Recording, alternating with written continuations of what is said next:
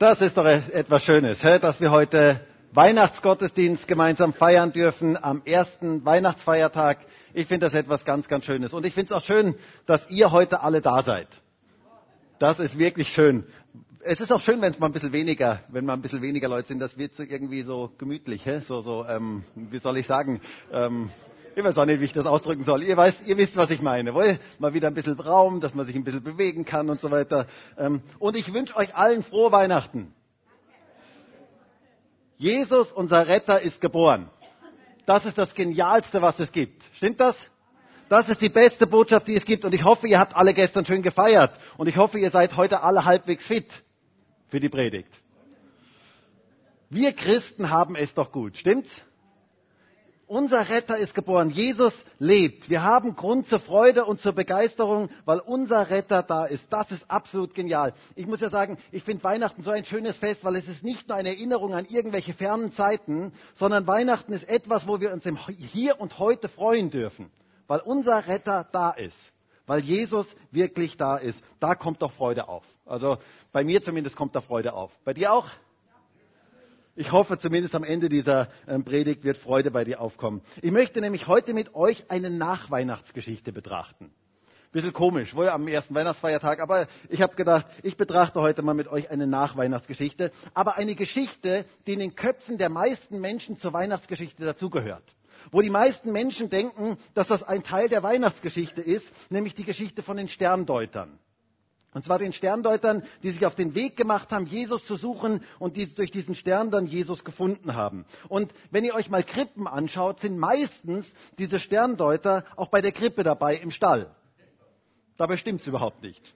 Hat mit der Realität überhaupt nichts zu tun. Denn ziemlich sicher sind diese Sterndeuter oder mit absoluter Sicherheit sind diese Sterndeuter nicht bei der Krippe im Stall dabei gewesen.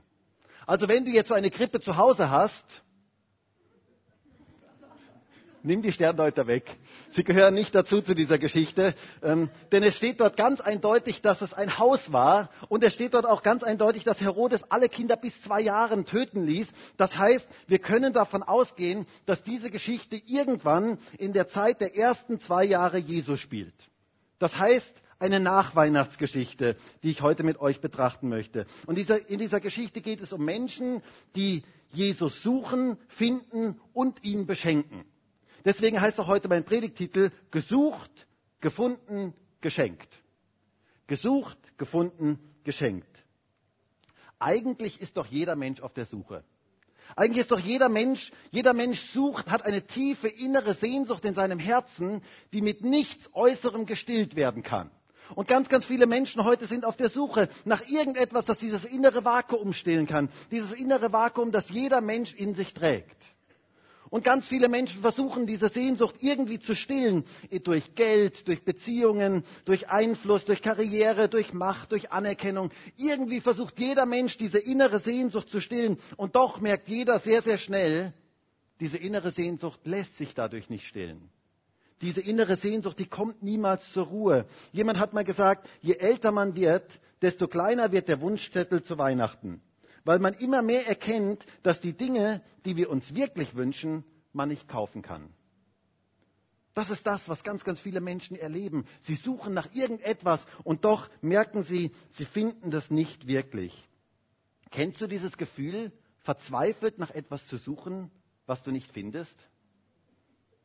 Also ich kenne dieses Gefühl. Ich habe schon häufiger Sachen verloren oder irgendwo hingetan ähm, und habe sie dann verzweifelt gesucht Immer wieder gab es dann auch die Diskussionen bei uns zu Hause. Ich habe dann zu Christine gesagt, wo hast du das hingetan? sie hat gesagt, ich habe das nicht weggetan. Kennt ihr solche Geschichten? Und schlussendlich habe ich es dann dort gefunden, wo ich es hingetan hatte, wo ich nur nicht mehr wusste, dass ich es dort hingetan habe. So ist das manches Mal. Etwas verzweifelt zu suchen, ist etwas sehr, sehr mühsames. Ich erinnere mich noch gut daran, es ist schon viele Jahre her, da waren unsere Kinder noch sehr ähm, noch klein und wir gingen einmal auf den Schlossberg gemeinsam und wir wollten auf dem Schlossberg Verstecken spielen. Und ich sollte beide finden. Und so versteckten sie sich beide und so ging ich los und ich suchte sie und den Josua fand ich auch irgendwann, aber den Jonathan, der war wie vom Erdboden verschluckt. Also er war wirklich komplett weg. Ich suchte und suchte, aber ich fand ihn einfach nicht. Und es wurde langsam dunkel Und ich fing an, langsam Angst zu kriegen. Und ich dachte, ich muss den jetzt dringend finden, weil sonst passiert irgendeine Katastrophe. Ähm, ich dachte schon, er wäre vielleicht entführt worden oder sonst irgendetwas. Ihr wisst, dann kommen alle möglichen Gedanken. Und es wurde immer dunkler und ich, langsam bekam ich die Panik. Und so rief ich am Schlossberg überall herum, Jonathan, Jonathan, komm raus, das Spiel ist vorbei. Und er dachte natürlich, das wäre nur irgendein Trick von mir, um ihn herauszuholen. Und versteckte sich umso besser. Und ich suchte den ganzen Schlossberg ab. Und ich involvierte alle Leute, die dort oben auf dem Schlossberg waren, dass sie mitsuchen. Alle suchten nach Jonathan. Der ganze Schlossberg oben suchte nach Jonathan. Ähm, bis dann irgendwann ein älteres Ehepaar das mitbekam. Und die standen so, da war so eine Mauer, und die standen so und zeigten so. und dann ging ich hin und dann sah ich den Jonathan dort hinter einer, hinter einer Mauer sitzen, ganz klein zusammengekauert und sagte, Papa, ich habe mich gut versteckt, oder? Ich war schweißgebadet und er fand das noch lustig. Und ihr könnt euch gar nicht vorstellen, wie dankbar ich war, als ich den Jonathan wieder in meinen Armen gehalten habe. Etwas wiederzufinden, etwas zu finden, was man verzweifelt sucht, ist etwas ganz, ganz Besonderes. Und heute möchte ich mit euch eine Geschichte aus der Bibel betrachten, wo Menschen verzweifelt etwas suchen, weil sie eine tiefe Sehnsucht in ihrem Herzen haben, die nämlich Jesus suchen und die ihn auch schlussendlich finden. Und das hat dann ganz große Auswirkungen in ihrem Leben. Gesucht, gefunden, geschenkt. Schauen wir uns diese Geschichte mal etwas genauer an. Ich lese aus Matthäus 2, Vers 1 bis Vers 12. Matthäus 2, Vers 1 bis Vers 12. Da heißt es, als aber Jesus zu Bethlehem in Judäa geboren war, in den Tagen des Königs Herodes, siehe, da kamen Weise vom Morgenland nach Jerusalem, die sprachen, wo ist der König der Juden? Der geboren worden ist. Denn wir haben seinen Stern im Morgenland gesehen und sind gekommen, ihm zu huldigen. Als aber der König Herodes es hörte, wurde er bestürzt und ganz Jerusalem mit ihm. Und er versammelte alle hohen Priester und Schriftgelehrten des Volkes und erkundigte sich bei ihnen, wo der Christus geboren werden solle. Sie aber sagten ihm, zu Bethlehem in Judäa, denn so steht durch den Propheten geschrieben, und du, Bethlehem, Land Juda, bist keineswegs die geringste unter den Fürsten Judas, denn aus dir wird ein Führer hervorkommen, der mein Volk Israel hüten wird. Dann berief Herodes die Weisen heimlich und erforschte genau von ihnen die Zeit der Erscheinung des Sternes. Und er sandte sie nach Bethlehem und sprach, zieht hin und forscht genau nach dem Kind. Wenn ihr es aber gefunden habt, so berichtet es mir, damit auch ich komme und ihm huldige. Sie aber zogen hin als sie den König gehört, als sie den König gehört hatten. Und siehe, der Stern, den sie im Morgenland gesehen hatten, ging vor ihnen her, bis er kam und oben über der Stelle stand, wo das Kind war. Als sie aber den Stern sahen, freuten sie sich mit sehr großer Freude. Und als sie in das Haus gekommen waren, sahen sie das Kind mit Maria, seiner Mutter, und sie fielen nieder und huldigten ihm. Und sie öffneten ihre Schätze und opferten ihm Gaben, Gold und Weihrauch und Myrrhe. Und als sie im Traum eine göttliche Weisung empfangen hatten, nicht wieder zu Herodes zurückzukehren, zogen sie auf einem anderen Weg hin in ihr Land. Ein bisschen ein längerer Text heute, den wir uns anschauen möchten. Hier sind einflussreiche Männer, wird von einflussreichen Männern berichtet, die einen weiten Weg machten, um Jesus zu suchen und die ihn schlussendlich gefunden haben und die extra aus dem Osten kamen und diesen weiten Weg auf sich nahmen, um den neuen König zu finden. Und die diesen neuen König dann gefunden haben. Und ich finde es so schön, wie es hier heißt. Und sie freuten sich mit sehr großer Freude. Hey, ihr Lieben, das wünsche ich mir heute für unseren Gottesdienst. Dass wir uns mit sehr großer Freude freuen weil wir den König finden, weil wir Jesus finden. Ich wünsche mir heute für diesen Gottesdienst, dass wir Jesus finden. Das ist das, was einen Gottesdienst ausmacht. Das ist das, was einen Gottesdienst wertvoll macht. Wenn wir Jesus finden, wenn wir ihm heute begegnen und das große Freude in unser Herz und in unser Leben hineinkommt. Gesucht, gefunden, geschenkt. Und ich möchte heute diesen Text nicht bis ins Einzelne auslegen. Ihr habt schon gemerkt, dieser Text hat unglaublich viele ähm, Facetten drin und ich kann diesen Text heute nicht wirklich auslegen. Aber ich möchte unsere Aufmerksamkeit auf drei Gruppen richten, die in diesem Text vorkommen. Drei verschiedene Gruppen, die aus ganz, ganz unterschiedlichen Motiven den König suchen. Und deswegen auch zu ganz, ganz unterschiedlichen Ergebnissen kommen, weil sie mit unterschiedlichen Motiven den König suchen. Und ich glaube, dass jeder, der heute hier in diesem Raum ist, zu einer dieser drei Gruppen gehört. Vielleicht sogar zu mehreren. Ich glaube, dass jeder Mensch auf dieser Welt zu einer dieser drei Gruppen gehört. Dass diese drei Gruppen uns als Menschen symbolisieren und jeder von uns gehört zu einer dieser drei Gruppen. Die Frage ist nur, zu welcher Gruppe gehörst du? Und das kannst du ja heute mal im Lauf dieser Predigt für dich selber herausfinden. Schauen wir uns diese drei Gruppen etwas genauer an. Das erste. Zunächst einmal ist da der Herodes. Der König Herodes. Als er von diesem neuen König hörte, löste das eine heftige Reaktion in ihm aus. Es ist ganz interessant. Es heißt hier in Vers 3, als aber der König Herodes es hörte, wurde er bestürzt und ganz Jerusalem mit ihm. Herodes wurde bestürzt. Mit anderen Worten, er bekam die Panik. Der bekam regelrecht die Panik. Warum wurde der Herodes eigentlich bestürzt? Warum konnte er sich nicht über die Nachricht von der Geburt Jesu freuen? Warum ließ ihn diese Nachricht nicht eigentlich gleichgültig? Eigentlich müsste man ja denken, diese Nachricht, die könnte ihn ja komplett gleichgültig lassen. Warum bestürzte ihn das so sehr? Und die Antwort ist eine sehr, sehr einfache. Herodes sah seinen eigenen Thron in Gefahr. Er hatte Angst davor, dass jetzt eine Konkurrenz aufkommen könnte. Er hatte Angst davor, dass er vom Thron runtergestürzt werden könnte. Er hatte Angst vor der Konkurrenz. Nun, wer war dieser Herodes? Schauen wir uns mal ein klein bisschen an, wer dieser Herodes eigentlich war. Herodes wurde auch Herodes der Große genannt. Das wissen vielleicht die einen oder anderen von euch. Und dieser König Herodes regierte von 37 bis 4 vor Christus. Das heißt, wir können ziemlich sicher sagen, dass Jesus nicht im Jahr Null und auch nicht im Jahr Eins geboren worden ist, wie das manche glauben, sondern Jesus ist ziemlich sicher ähm, in der Spanne zwischen vier bis sieben vor Christus, also sieben bis vier vor Christus geboren. Herodes regierte gerade in dieser Zeit und dieser Herodes war bekannt für gewaltige Bauwerke, die er erstellte. Dafür war er bekannt. In der ganzen damaligen Welt war er dafür bekannt. Zum Beispiel den Tempel des Herodes. Dieses gewaltige Bauwerk, von dem man ja heute immer noch spricht und wo ja zum Beispiel die Klagemauer in Jerusalem immer noch da ist, dieses gewaltige Bauwerk geht auf Herodes den Großen zurück. Ähm, er hatte große Bauwerke, er stellte große Bauwerke. Und dieser König Herodes war auch dafür bekannt, dass er ein extrem brutaler Machthaber war. Extrem brutal. Er brachte alle um, die ihm irgendwie gefährlich werden konnten. Das war etwas, was ihn ausmachte. Er hatte extreme Angst davor, dass irgendjemand ihn den Thron streitig machen könnte. Das war seine ganz große Angst. Und so brachte er sogar seine eigenen Söhne um. Den Alexander und den Aristobul äh, brachte er um, weil er Angst hatte, dass sie eine Konkurrenz für ihn werden könnten. Und wisst ihr, dieser Herodes war auf der Suche nach Jesus. Aber aus einer ganz, ganz falschen Motivation. Wir lesen hier, dass er zu den Sterndeutern sagte in Vers 8, und er sandte sie nach Bethlehem und sprach, zieht hin und forscht genau nach dem Kind. Wenn ihr es aber gefunden habt, so berichtet es mir, damit auch ich komme und ihm huldige. Und das war eine Lüge. Er wollte nicht huldigen, sondern er wollte diesen neuen König eliminieren. Er wollte diesen neuen König umbringen. Das war seine Motivation für die Suche nach Jesus. Er hatte Angst, dass da jemand sein könnte, der ihm den Stro Thron streitig macht. Herodes duldete niemand neben ihm oder gar über ihm. Und wisst ihr, damit ist dieser Herodes ein Bild für ganz, ganz viele Menschen heute.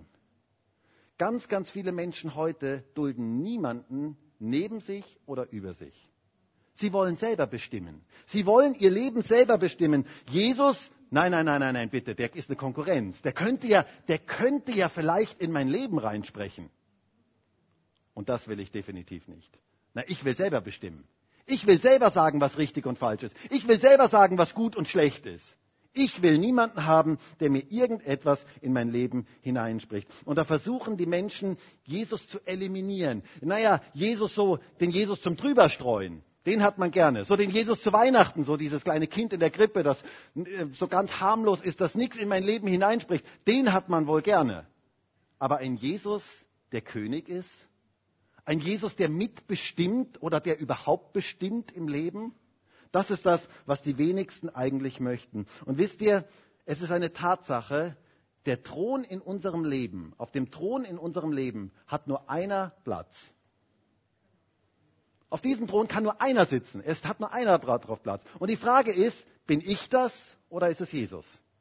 Ist es mein Ego oder ist es Jesus? Das ist die große Frage. Und für Herodes war es ganz klar, es gibt nur einen, der auf dem Thron sitzt und das bin ich. Das war das, was den Herodes ausmachte. Und ich möchte dir mal diese Frage so ganz persönlich stellen und dass du sie vielleicht auch so ganz persönlich für dich mitnimmst. Wer sitzt eigentlich auf dem Thron deines Lebens? Wisst ihr, das ist eine heiße Frage. Das ist eine interessante Frage, das ist eine wichtige Frage. Wer sitzt eigentlich auf dem Thron deines Lebens? Also jetzt sag nicht zu schnell Jesus.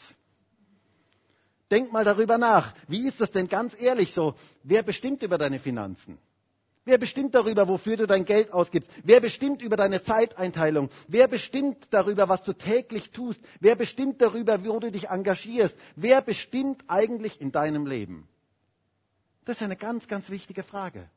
Eine unglaublich wichtige Frage. Welchen Platz hat Jesus in deinem Leben?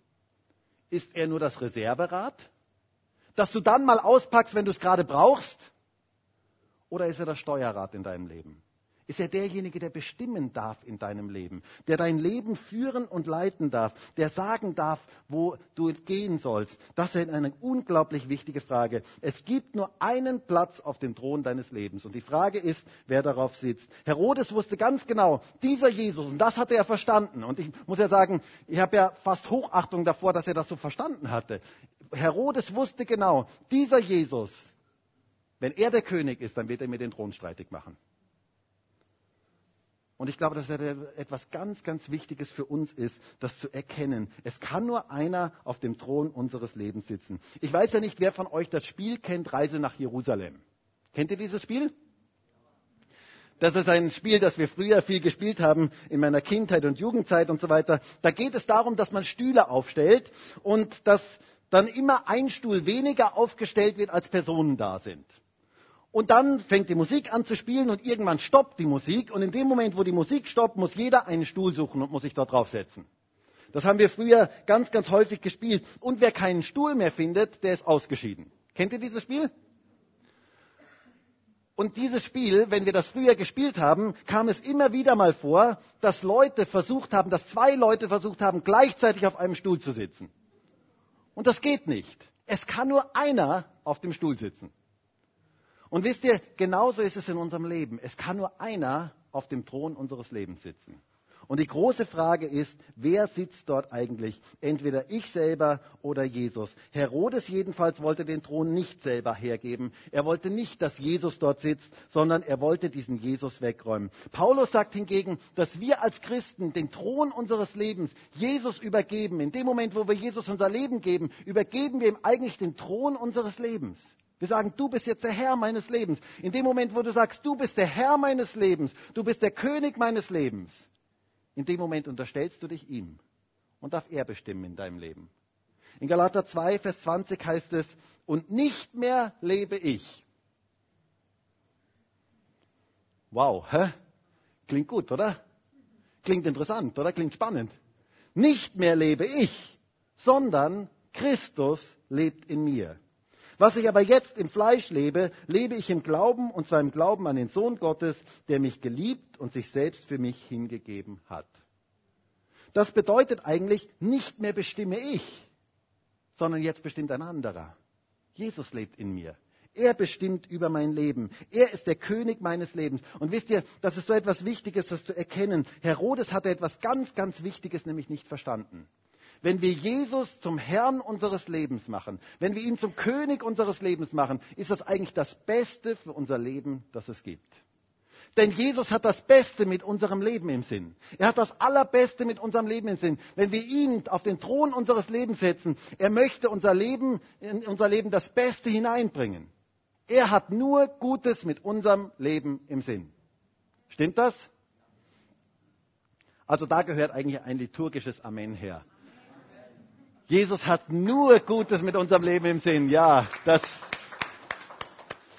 Wisst ihr, wenn wir das verstanden haben, dann tun wir uns nicht so schwer, ihm den Thron zu übergeben. Weil wir wissen, er hat wirklich nur das Beste mit unserem Leben im Sinn. Gott hat nur das Beste mit deinem Leben im Sinn. Und wenn du ihm dein Leben übergibst und wenn du sagst, Jesus, sei du der Herr meines Lebens, sei du der König meines Lebens, dann wird er dein Leben in die beste Richtung führen. Dann wird er seinen Frieden in dein Leben hineingeben, seine Freude, seine Kraft in dein Leben hineingeben. Er hat das Beste mit deinem Leben im Sinn. Aber das hatte der Herodes leider nicht verstanden. Herodes hatte nicht verstanden, dass Jesus das Beste im Sinn hat, sondern er wollte selber der König sein. Er wollte selber bestimmen und deswegen wollte er diesen unliebsamen Jesus einfach eliminieren. Voll tragisch. Und wisst ihr, ganz viele Menschen heute sind genauso. Und die große Frage ist heute in diesem Gottesdienst, sich mal selber zu fragen, gehöre ich vielleicht zu dieser ersten Gruppe? Ist auch so ein Herodes in mir, wo ich sage, ich möchte selber bestimmen. Oder ist Jesus der König meines Lebens? Eine ganz, ganz wichtige Frage. Wer sitzt auf dem Thron deines Lebens? Dann die zweite Gruppe. Das waren die Schriftgelehrten und Hohenpriester.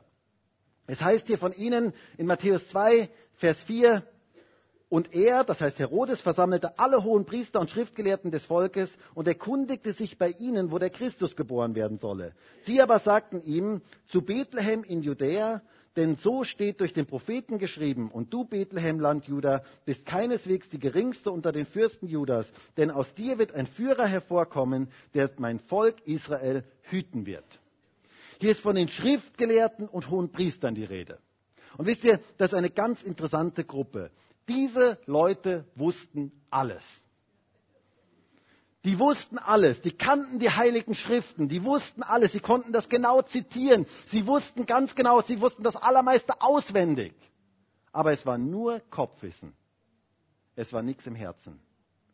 Das war ihr großes Problem. Nur Kopfwissen, das keinerlei Auswirkungen in ihrem Leben hatte. Sie hatten einen vollen Kopf und ein leeres Herz.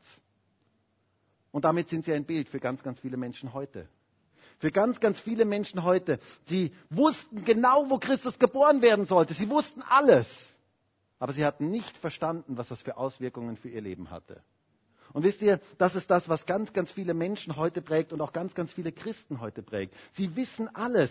Sie können Bibelverse um sich werfen. Manche Christen, die können mit Bibelversen um sich werfen. Gerade so aus dem, ja, aus dem Nichts werfen sie Bibelverse um sich. Aber sie haben nicht verstanden, was das für sie selber eigentlich bedeutet. Und das ist eine ganz, ganz große Tragik. Sie haben es nicht selber erlebt. Sie haben nur Kopfwissen. Diese Schriftgelehrten und hohen Priester waren ganz, ganz anders wie die Sterndeuter, die sich auf den Weg gemacht haben, um Jesus zu suchen. Nein, diese Schriftgelehrten und Pharisäer oder Schriftgelehrten und hohen Priester, die hatten das ganze Wissen, die wussten ganz genau alles. Aber es bewirkte gar nichts in ihrem Leben. Es brachte sie nicht in Bewegung. Es brachte sie nicht zu Jesus hin. Und das ist eine ganz, ganz große Tragik. Bei ihnen war nur Wissen, aber kein Tun. Und wisst ihr, man kann ganz, ganz vieles über verschiedene Dinge wissen, aber etwas selber zu erleben, ist ein ganz, ganz großer Unterschied. Das ist etwas total anderes. Lebendiger Glaube an Jesus hat etwas mit Erleben zu tun. Stimmt das? Nicht in erster Linie mit Wissen. Es ist eine Tragik, wenn Christsein nur noch auf, zu einem intellektuellen Wissen wird. Dass ich alles weiß, dass ich Glaubensbekenntnis aufsagen kann und alles Mögliche weiß. Das ist eine große Tragik. Und es ist eine Tragik, wenn zwischen Wissen und Erfahrung ein Riesenabstand ist. Das ist eine ganz, ganz große Tragik. Es geht im Christsein um ein lebendiges Erleben des lebendigen Christus. Das ist das, was wir brauchen. Das ist das, was unseren Glauben immer wieder lebendig hält. Das ist das, was den Glauben immer wieder verändert. Nur Wissen ist zu wenig. Ich möchte euch mal fragen, oder ich, ich möchte das mal an dem Beispiel von Schokolade vielleicht veranschaulichen. Ich wollte schon fragen, ob ihr mal Schokolade gegessen habt, aber die Frage möchte ich lieber nicht stellen. Ähm, vor allen Dingen nicht am ersten Weihnachtsfeiertag. Das wäre gemein. Aber wisst ihr, man könnte ja die ganze, die genaue Zusammensetzung von Schokolade kennen. Das heißt, ich weiß alles. Ich weiß genau die chemische Formel und ich kann sie auch auswendig aufsagen. Ähm, ich weiß genau, wie der Prozess läuft, dass Schokolade entsteht. Ich weiß alles Mögliche über Schokolade. Ich kann sie bis ins Detail, kann ich alles erklären. Ich kann sogar allen Möglichen erklären, wie Schokolade schmeckt. Aber es ist etwas ganz anderes, wenn du sie mal selber probiert hast. Es ist etwas ganz anderes, wenn du sie mal selber erlebt hast wenn du selber Schokolade mal gegessen hast und wenn du auch weißt, was Schokolade mit dir tut. Wenn ihr wisst, was ich meine. Erster Weihnachtsfeiertag, wohl? Es ist etwas ganz anderes, wenn man etwas erlebt hat. Und wisst ihr, Glaube, lebendiger Glaube hat etwas mit Erleben zu tun. Es hat etwas damit zu tun, dass wir Jesus selber in unserem Leben erleben. Du kannst alles Mögliche über Jesus wissen. Du kannst die besten Vorträge über Jesus halten. Es ist etwas ganz anderes, wenn du Jesus ganz persönlich erlebst. Und das brauchen wir. Und das brauchen wir immer wieder neu in unserem Leben. Wir brauchen es immer wieder neu, dass wir Jesus ganz persönlich erleben. Das Jahr 2017 liegt vor uns. Und wisst ihr, ich möchte uns alle ermutigen, uns neu aufzumachen, Jesus ganz neu zu erleben. Ganz neu zu sagen, Jesus, ich möchte dich erleben. Und gerade auch dann, wenn du vielleicht heute spürst in diesem Gottesdienst, dass dein Glaube mehr Theorie als Praxis ist, dass du alles Mögliche weißt, aber dass in der Praxis ganz, ganz vieles nicht wirklich erlebt worden ist. Dich ganz neu aufzumachen und zu sagen, Jesus, ich möchte dich ganz neu erleben. Wisst ihr, ich wünsche mir für uns als Gemeinde, dass wir Jesus ganz neu erleben, dass wir in dieses Jahr 2017 hineingehen und sagen, Jesus, wir möchten dich ganz neu erleben. Wir möchten ganz neu deine Gegenwart erleben. Denn ich glaube, Jesus hat noch viel, viel mehr für uns. Ja, da gehört auch ein Amen her. Glaubt ihr das auch? Jesus hat noch viel mehr für uns. Er möchte noch viel mehr tun. Und wir dürfen uns auf den Weg machen, ihn ganz neu zu suchen. Es ist eine Tragik, wenn Christen es gar nicht mehr merken, dass Theorie und Praxis meilenweit voneinander entfernt sind. Das ist eine Tragik. Ich glaube, dass es so wichtig ist, dass wir uns neu auf den Weg machen, dass wir sagen, Jesus, wir möchten dich ganz neu suchen. Wir möchten dich auch als Gemeinde ganz neu suchen. Das wäre doch etwas so ein kollektiver Aufbruch in der Freien Christengemeinde Graz. Wäre das was?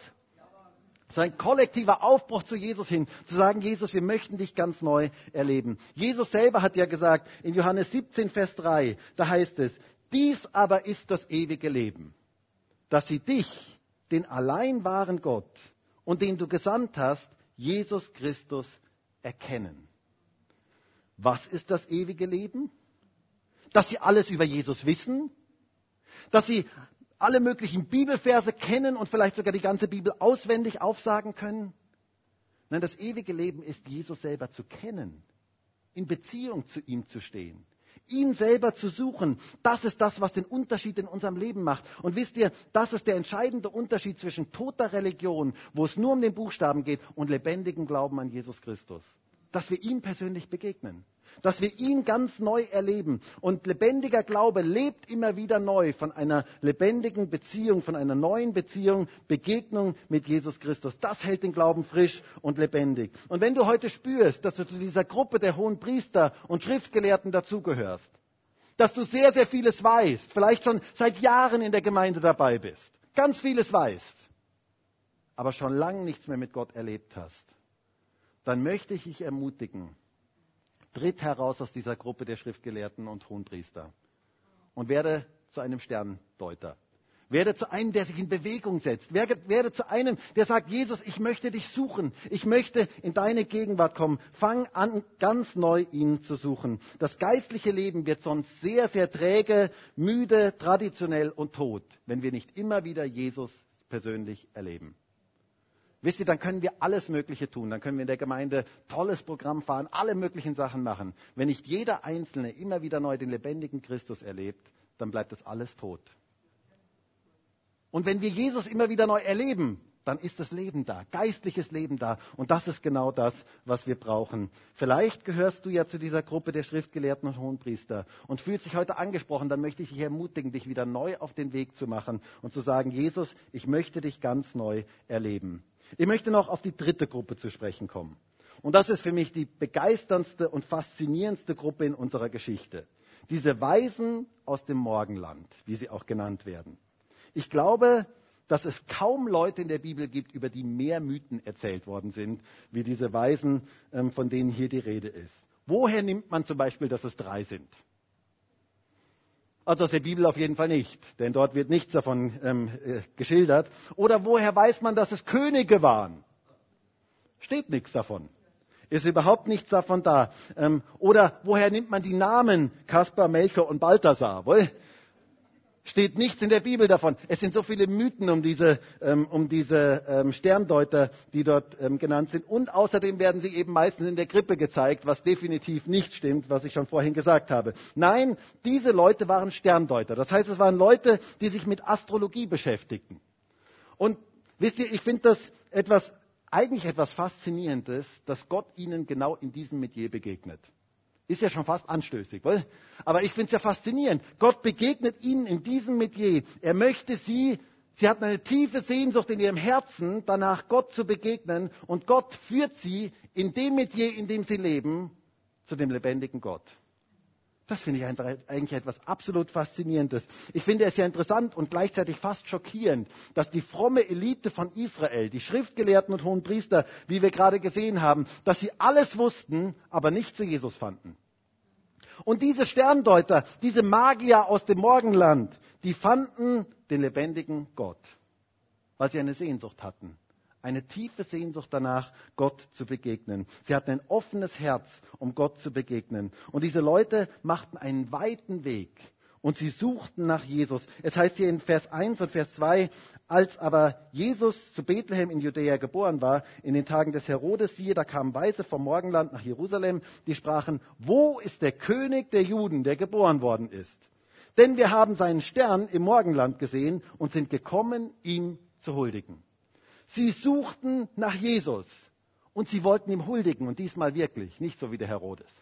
Sie wollten ihm wirklich huldigen und sie fanden ihn und das ist eigentlich das Gewaltigste, was es gibt, wenn man Jesus dann wirklich findet. Es ist so ähnlich wie bei der Geschichte am Anfang, wo ich gesucht habe am Schlossberg und alle mitgesucht haben. Als ich den Jonathan gefunden habe, da war ich voller Freude. Und dasselbe ist eigentlich, wenn man Jesus findet in einer viel größeren Dimension, wenn man Jesus findet, das füllt das Herz so richtig aus. Das ist das Begeisterndste, was es gibt. Das ist das Größte, was es eigentlich gibt. Und sie suchen ihn und sie finden ihn. Und ich möchte uns alle ermutigen, so wie diese Sterndeuter, uns auf den Weg zu machen, Jesus zu suchen. Gerade auch in dem neuen Jahr, jetzt zu Beginn des neuen Jahres zu sagen, Jesus, wir wollen dich suchen. Und ich bin davon überzeugt, wir werden ihn finden. Glaubt ihr das? Wer sucht, der findet. Wenn wir ihn suchen, dann werden wir ihn finden. Und dieses Finden hatte gewaltige Auswirkungen. Es heißt hier in Vers 10, und sie freuten sich mit sehr großer Freude. Und als sie in das Haus gekommen waren, sahen sie das Kind mit Maria, seiner Mutter, und sie fielen nieder und huldigten ihm, und sie öffneten ihre Schätze und opferten ihm Gaben, Gold und Weihrauch und Myrrhe. Sie freuten sich mit sehr großer Freude. Hey Leute, das ist doch etwas Geniales, oder? Jesus bringt Freude in unser Leben hinein. Dort, wo wir ihn finden, da kommt echte Freude in unser Leben hinein. Und das brauchen wir, diese Freude brauchen wir. Das ist genau das, was wir in unserer heutigen Zeit brauchen. Wer Jesus persönlich begegnet, in dessen Leben kommt Freude hinein. Wir sehen das immer wieder in der Weihnachtsgeschichte. Dort, wo Menschen Jesus persönlich begegnet sind oder wo sie dem Übernatürlichen begegnet sind, da kam Freude in ihr Leben hinein. Denkt an die, an die Hirten auf dem Feld. Was verkündigten die Engel ihnen? Fürchtet euch nicht, denn siehe, ich verkündige euch großen Frust. Steht das da in eurer Bibel? Nein, große Freude, die für das ganze Volk sein wird. Denn euch ist heute ein Retter geboren, der ist Christus, der Herr in Davids Stadt. Dort, wo wir Jesus begegnen, da kommt große Freude in unser Leben hinein. Und was tun diese Weisen aus dem Morgenland? Und das finde ich etwas absolut Faszinierendes. Es heißt hier, und sie fielen nieder und huldigten ihm. Und sie öffneten ihre Schätze und opferten ihm Gaben, Gold und Weihrauch und Myrrhe. Wisst ihr, diese Leute, die erkannten plötzlich, da ist der wirkliche König. Und sie fielen nieder und sie huldigten ihm. Ich finde das etwas unglaublich Starkes. Wenn wir Jesus so persönlich begegnen in unserem Leben, dann gibt es nur eine Reaktion von unserer Seite. Niederfallen und huldigen ihn zum Herrn unseres Lebens zu machen. Zu sagen, Jesus, du sollst der Herr meines Lebens sein. Anbetung. Und diese Anbetung brachten sie zum Ausdruck, indem sie ihm von dem gaben, was sie mitgebracht hatten. Gold, Weihrauch und Myrrhe. Lauter kostbare Dinge, die sie gaben, die sie ganz bewusst gaben, um ihre Anbetung auszudrücken. Um zu zeigen, du bist wertvoll, du bist wichtig, du bist der Wichtigste. Wisst ihr, diese Leute gaben aus Liebe zu Jesus. Das ist Hingabe. Wirklich loszulassen, zu geben. Kostbare Dinge zu geben aus Liebe zu ihm. Und wisst ihr, es ist etwas Wunderschönes, wenn Menschen Jesus persönlich begegnen und ihm alles hingeben. Alles hingeben, was sie sind. Alles hingeben, was sie haben, als ein Ausdruck ihrer Liebe. Und das finde ich etwas so Schönes. Ich muss sagen, diese Geschichte, die begeistert mich regelrecht, wie sie da das, dieses, wie sie da Jesus finden und wie sie so vor ihm, sich vor ihm niederwerfen, ihn anbeten und alles ihm zur Verfügung stellen. Die kostbarsten Dinge ihm zur Verfügung stellen. Aus Liebe, nicht aus Zwang. Glaubt ihr, dass das ein großes Opfer für sie war? Glaubt ihr, dass sie gesagt haben, naja, also Moment mal, jetzt haben wir ja schon den weiten Weg auf uns genommen. Und jetzt sollen wir auch noch Gold, Weihrauch und Myrrhe ihm geben? Also bitte, wir haben jetzt schon sehr, sehr viel gegeben. Also mehr müssen wir jetzt wirklich nicht, oder? Und der Zehnte, bitte, den haben wir ja eh schon gegeben. Könnt ihr euch das vorstellen? Nein, die waren so von Jesus ergriffen, die haben einfach aus Liebe gerne gegeben. Und wisst ihr, das ist das, was ich mir wünsche für uns als Gemeinde. Das ist das, was ich mir wünsche heute an diesem ersten Weihnachtsfeiertag, dass wir das für uns verinnerlichen, dass wir so werden wie diese Sterndeuter, Jesus zu suchen, Jesus zu finden und ihm zu schenken. Ihm unser Leben zur Verfügung zu stellen, zu sagen, Jesus, sei du der Herr meines Lebens. Ich möchte dir alles öffnen in meinem Leben. Ich möchte dir mein ganzes Leben öffnen. Du sollst alles zur Verfügung haben. Du sollst der Herr meines Lebens sein. Gib ihm dein Gold, Weihrauch und Myrrhe, das, was du hast. Gib es ihm in die Hände. Gib ihm das in die Hände, was du heute hier hast. Vielleicht auch die Dinge, die jetzt in deinem Herzen sind. Vielleicht auch die Sorgen, vielleicht auch die, die Dinge, die dich beschweren. Gib sie ihm jetzt in die Hände. Sag Jesus, sei du der Herr. Bestimm du in meinem Leben. Ich möchte dich fragen, möchtest du zu, zu dieser dritten Gruppe zu diesen Weisen aus dem Morgenland gehören. Ich möchte dich fragen, zu welcher Gruppe gehörst du heute? Zu welcher dieser drei Gruppen gehörst du? Herodes, dass du selber auf dem Thron deines Lebens sitzen willst?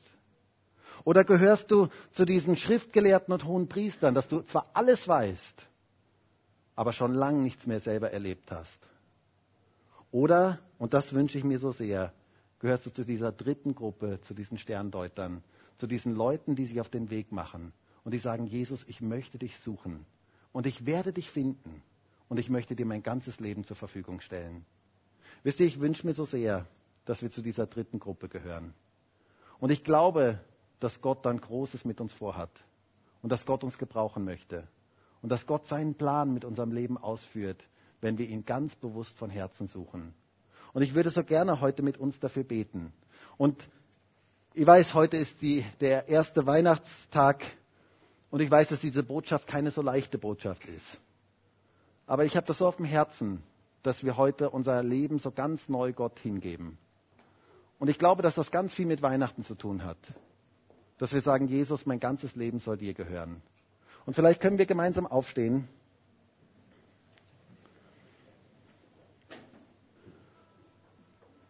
Und wie wäre es, wenn du kurz darüber nachdenkst, zu welcher dieser Gruppen gehöre ich eigentlich? Bist du ein Herodes, einer, der sagt, ich möchte selber auf dem Thron meines Lebens sitzen? Oder gehörst du zu diesen hohen Priestern und Schriftgelehrten, die alles wissen, aber die schon lange nichts mehr erfahren haben?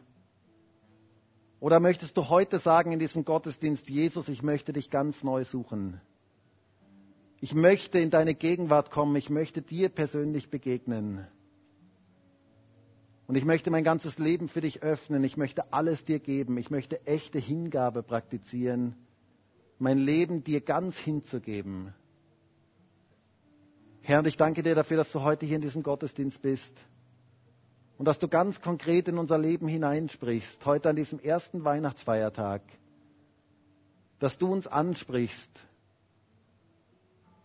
Herr, du möchtest nicht, dass wir zu diesen zwei anderen Gruppen gehören, sondern du möchtest, dass wir zu dieser dritten Gruppe gehören, dass wir dich von ganzem Herzen suchen. Herr, wir haben das Jahr 2017 vor uns. Und Herr, wir möchten dich ganz neu suchen, auch als Gemeinde ganz neu suchen. Bitte dich darum, dass du unser Herz berühren kannst, von jedem Einzelnen, der heute hier in diesem Gottesdienst ist, dass wir ganz neu anfangen, dich zu suchen, weil wir dich erleben möchten. Herr, weil wir nicht nur Theorie haben möchten, sondern weil wir dich praktisch erleben möchten. Und wir öffnen jetzt unser ganzes Leben für dich, unser ganzes Herz für dich. Bitte dich jetzt darum, dass Menschen hier in diesem Raum ihr Herz ganz für dich öffnen, dir alles zur Verfügung stellen. Und ich danke dir dafür, dass du gesagt hast, dass die, die dich suchen, dich finden werden. Herr, wir möchten dich von ganzem Herzen suchen. Danke dafür, dass du uns begegnen möchtest. Danke für diese wertvolle Geschichte aus deinem Wort, die wir uns heute betrachten dürfen. Herr, begegnet uns ganz persönlich. Halleluja. Und wir möchten jetzt gemeinsam ein Lied singen. Und vielleicht machst du das so zu dem Ausdruck deines Herzens und sagst, Herr, ich möchte dir ganz persönlich begegnen. Und singst jetzt dieses Lied so ganz speziell als ein Gebet, zu sagen, Herr, ich möchte dich ganz neu erleben, ich möchte dir ganz neu begegnen.